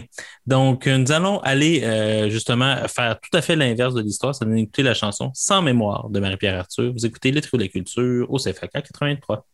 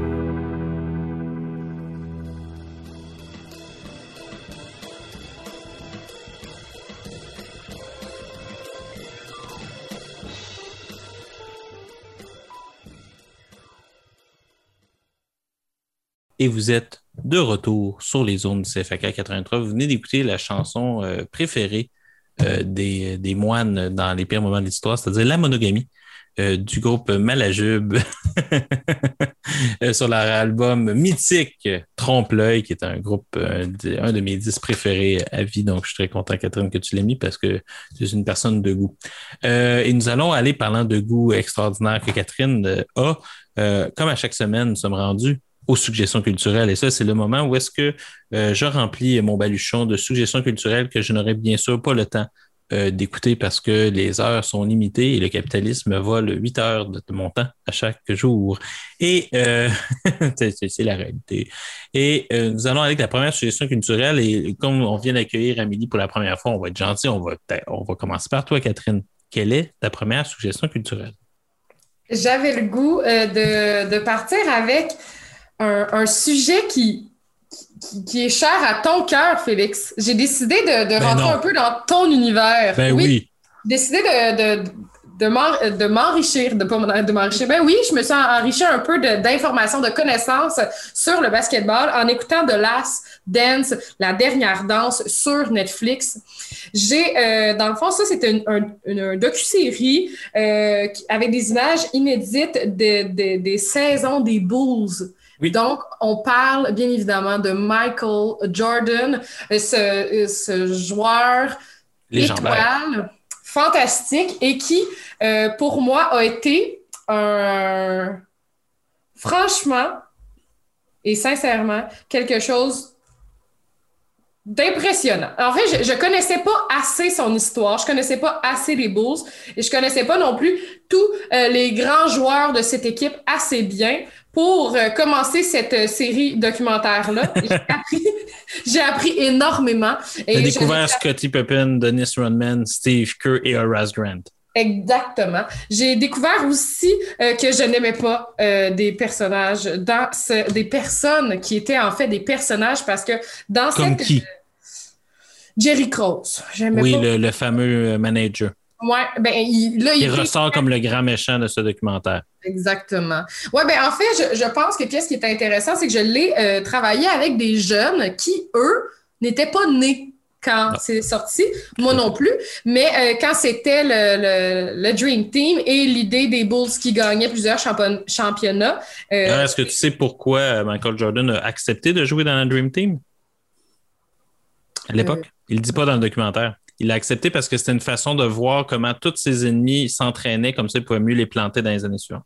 C'est une excellente idée. On dirait qu'il était de plus en plus intelligent. En fait, plus que tu écoutes ça, tu te rends compte que c'était pas seulement un gars qui voulait avoir euh, euh, de- d'être une star. En fait, il voulait vraiment être le meilleur joueur, simplement. C'était vraiment quelque chose en fonction du sport, mais on voit pas juste ses bons côtés, on voit aussi ses mauvais côtés. Je l'ai travaillé avec mes élèves euh, cette année euh, et je trouvais ça intéressant de voir leur vision de, de l'homme dans le sport. C'était vraiment intéressant de voir un peu euh, à quoi ça sert la compétition. euh, C'est quoi un exemple de masculinité toxique? oui, c'est vrai que j'ai quand même vu ça à plusieurs égards, mais c'était vraiment quelque chose euh, que, que, que j'ai aimé. En fait, il y a des choses aussi que je ne savais pas, comme euh, Scottie Pippen qui n'a pas voulu jouer pendant un certain moment, euh, l'idée des salaires. Pas qui sont- voulu jouer, faire, il n'a pas voulu euh, prendre- jouer une fin de match parce que c'est pas lui qui prenait le dernier tir. Oui, il y a plein de choses comme ça que je trouvais que c'était des informations que, mettons, les, les personnes qui adorent le basket vont aimer, mais que moi, j'ai trouvé fabuleuses à entendre également. Donc, on, on voyait vraiment l'histoire des hommes de cette équipe-là. Et euh, moi, ça m'a charmé. J'ai vraiment beaucoup aimé ça. Je ne sais pas si toi aussi tu l'avais vu, Félix? Oui. Oui. Est-ce que toi, qui es fervent le basket, as autant apprécié ton écoute que moi? Moi, je, je n'aime pas Michael Jordan. Donc, euh, moi, je, je, je trouve que c'est. Ben, comment dire? Tu peux pas ne pas aimer Michael Jordan parce qu'il fait partie objectivement des trois meilleurs joueurs de tous les temps. Puis après ça, c'est un débat.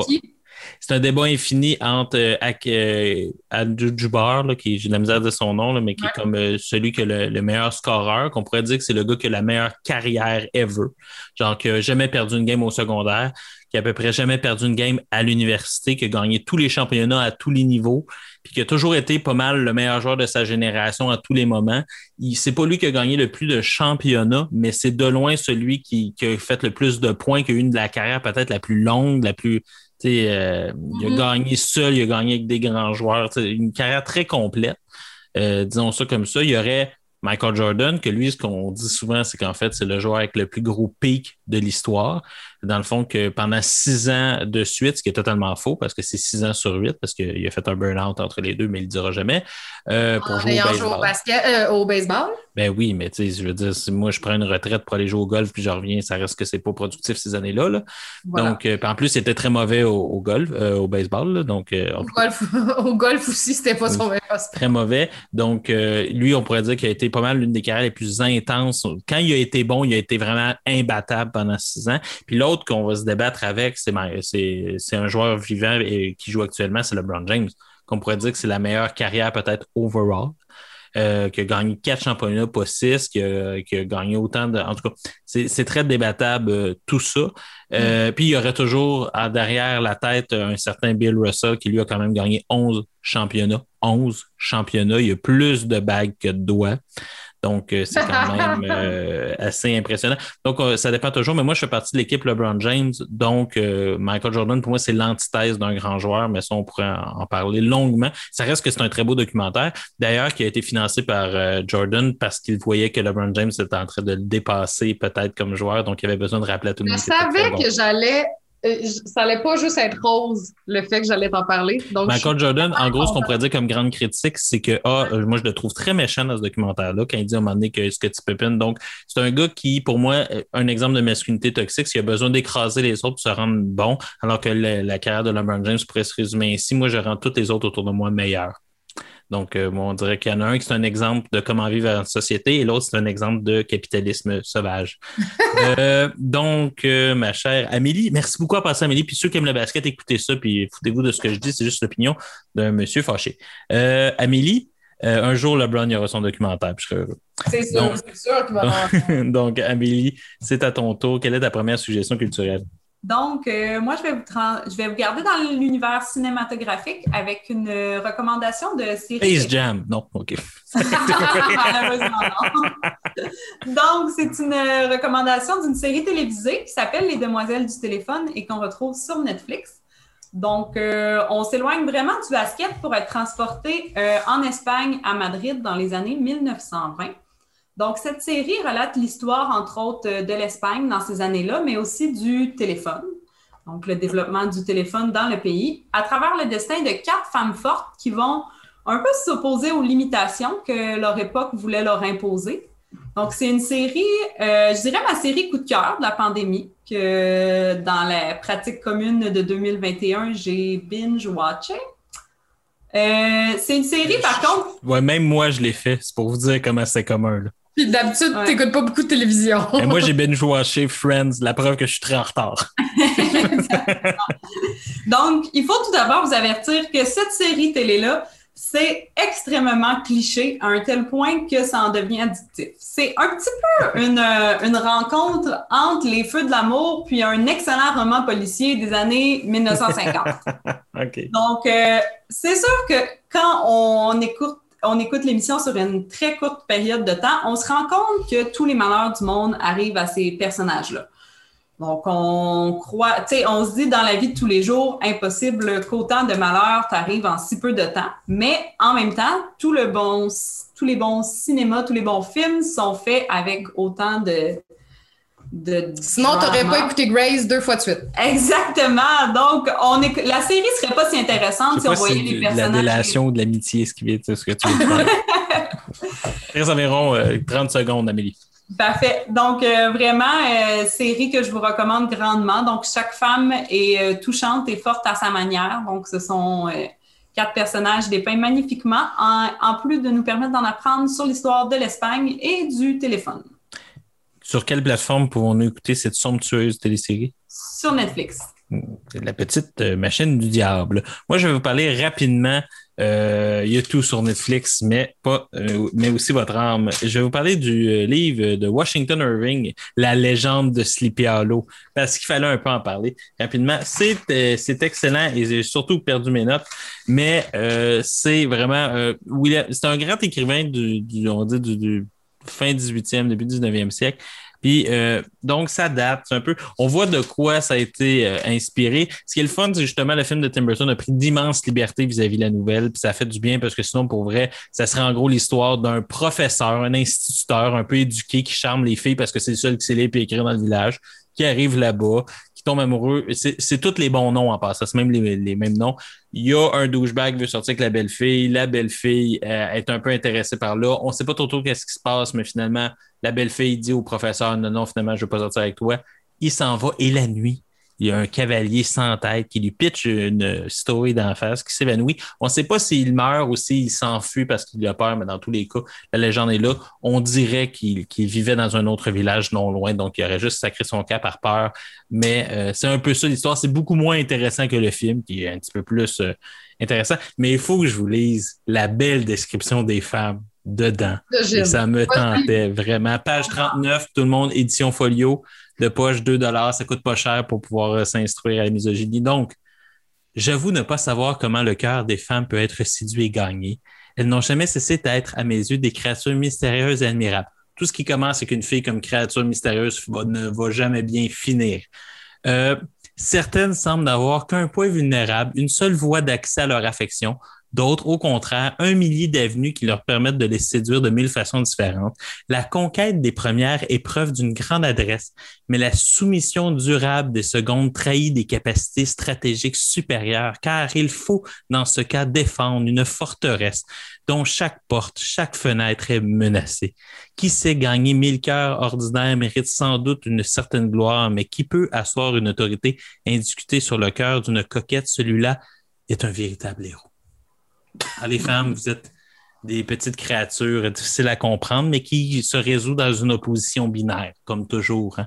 Donc, euh, c'est ça me. Puis les filles, vous êtes plus. Un homme de euh, son temps. On oui, vous êtes- adore. vous êtes plus coquette euh, à une voix ou euh, femme qui peut se faire séduire de plusieurs manières?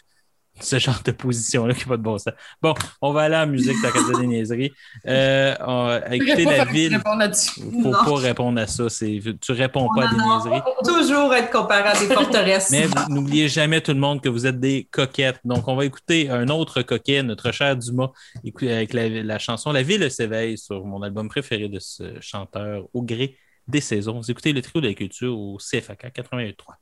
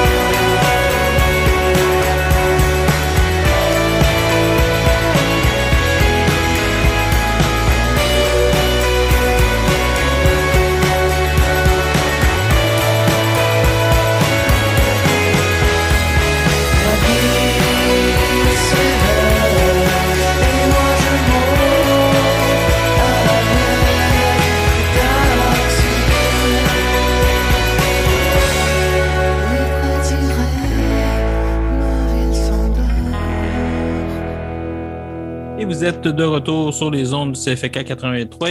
Euh, Félix Morin au micro, euh, animateur par défaut, qu'on est sur Zoom. C'est pas très peu fluide depuis deux ans à cause de ça. Et je suis avec deux coquettes, comme dirait notre cher euh, Willie Washington Irving dans la légende de Sleepy Hollow, petit livre que vous pouvez acheter à votre libraire de quartier. donc, nous sommes rendus aux suggestions culturelles. Les deuxièmes suggestions culturelles. Et là, Amélie, comme tu l'as vu, Catherine a commencé, donc nous, nous y allons y aller avec toi. Quelle est ta deuxième suggestion culturelle? Donc, ma deuxième suggestion culturelle, c'est une artiste québécoise, donc euh, inspirée par Federici. J'ai décidé. Une coquette. Oui, une coquette. Donc, j'ai décidé de vous présenter une coquette qui m'inspire. Donc, l'artiste Lisa Jordan. Euh, Lisa, c'est une artiste qui est née à Trois-Rivières, euh, maintenant trentenaire. Elle vit à Montréal. Donc, elle a appris la peinture de sa grand-mère maternelle durant son enfance. Puis, durant sa vingtaine, elle a lentement transformé son passe-temps en un métier Hmm. qu'elle pratique aujourd'hui euh, presque à temps plein.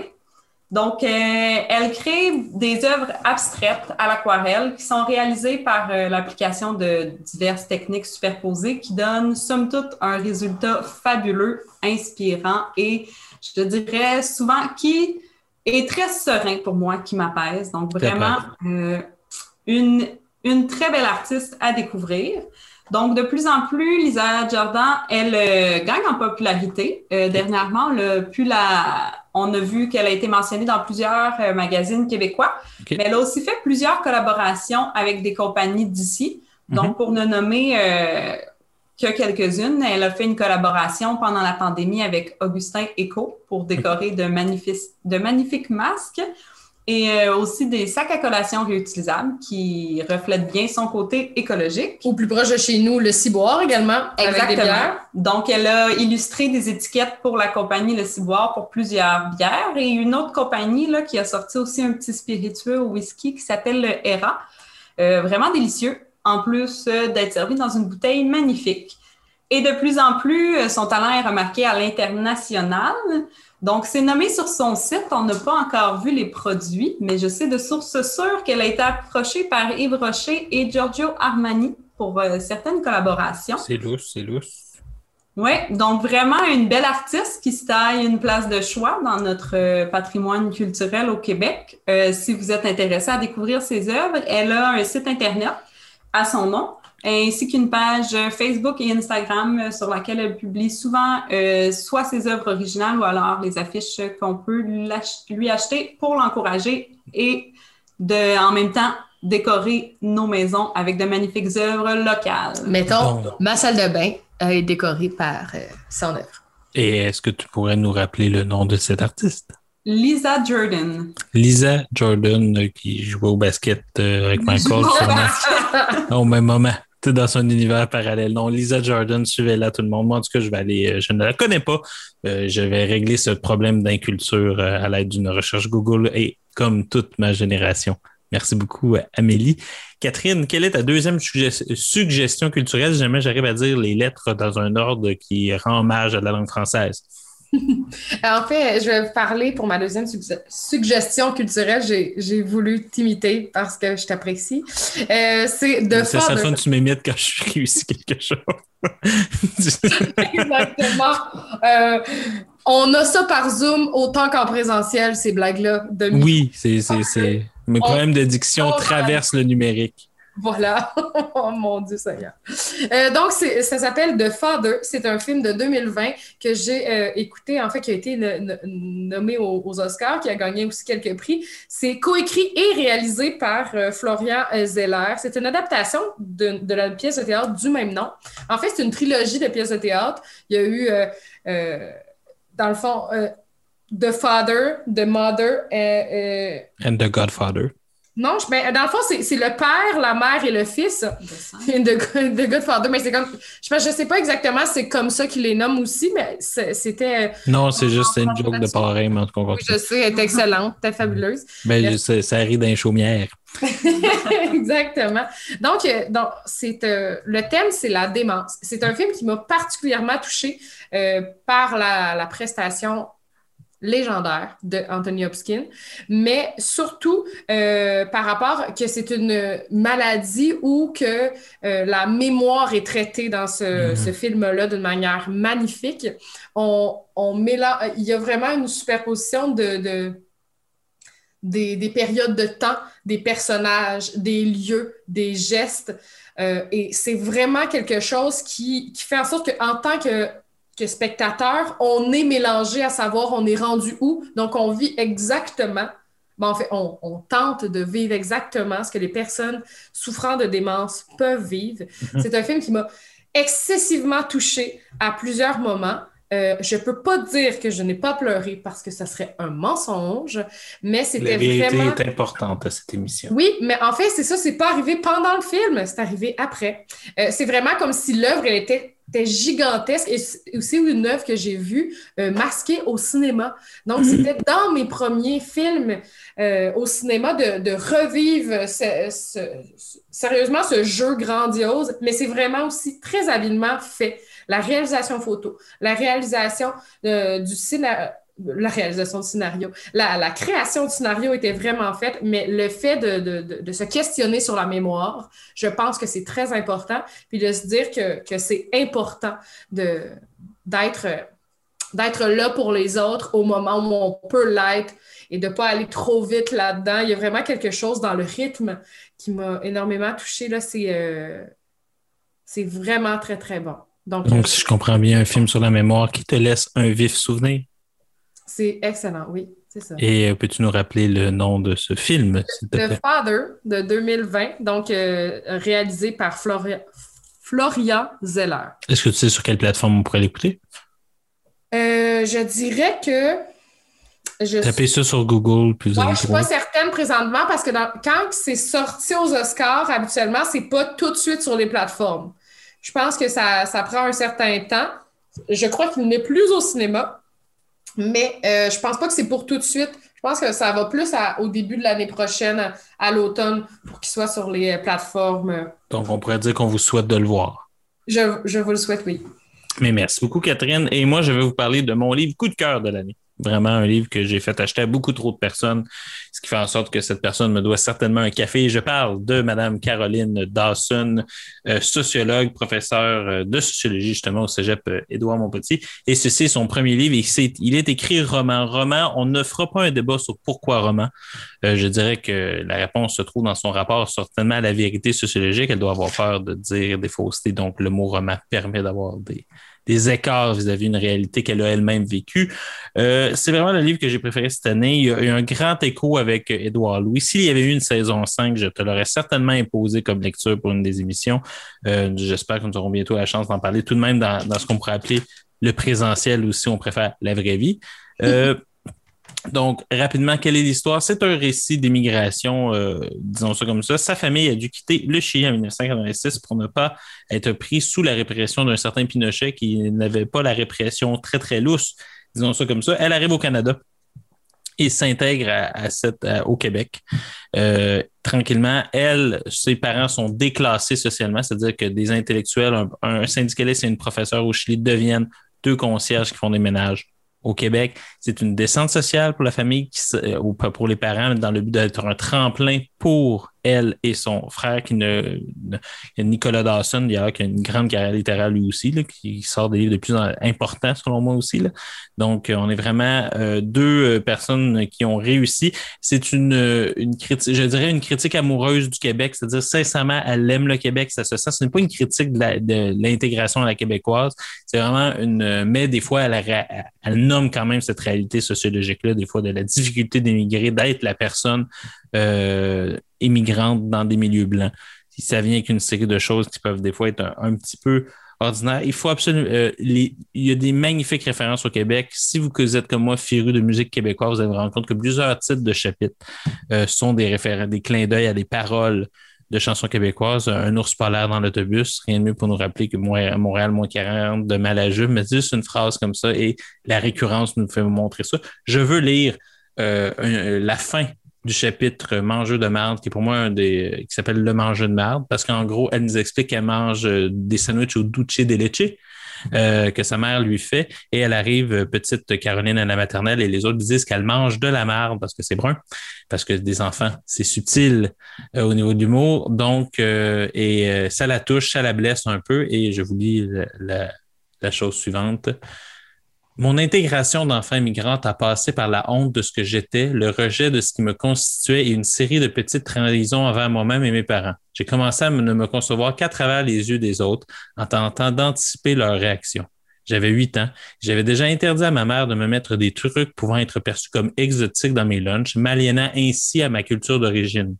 Mener la bataille jusque dans mon assiette tous les midis constitue un trop grand défi dans ma vie d'écolière. J'ai capitulé en me privant de ce qui me plaisait, me dépossédant de petits bouts de moi. Je n'aime plus ça. Le premier mensonge d'une longue série pour apprendre à devenir quelque chose comme une Québécoise. C'est un livre, c'est magnifiquement bien écrit, c'est touchant, c'est ça, ça m'a fendu le cœur, ça m'a rendu heureux. Euh, je, je, je, je pense beaucoup trop de bien de ce livre-là pour euh, vous le résumer en si peu de temps. Je vais faire une chronique sur les ondes de, de pour les personnes qui voudraient l'écouter. Pour les personnes qui ne voudraient pas l'écouter, j'ai aussi fait une euh, critique sur les ondes de C. Félix. Euh, faut toujours le, le, spécifier. Donc, mais c'est vraiment un grand livre. C'est aux éditions du Remue-Ménage. Euh, Caroline Dawson, euh, le début d'une grande, euh, excusez-moi, le début d'une grande carrière, selon moi, en tout cas d'écrivaine, du moins d'intellectuel public. Moi, je, en fait, elle pourrait arrêter ce livre-là. Pour moi, ça serait déjà extraordinaire, en fait, son, son apport. Donc, les filles, c'est la fin de l'émission. Merci, Philippe. Merci. Deux magnifiques coquettes. Nous avons parlé euh, de, dans cette émission. Euh, le mot coquette étant vraiment pour dire qu'on a parlé de chasse aux sorcières, hein, comme toutes ces coquettes qui ont trouvé la mort dû au fait qu'elles comprenaient comment la vie fonctionnait.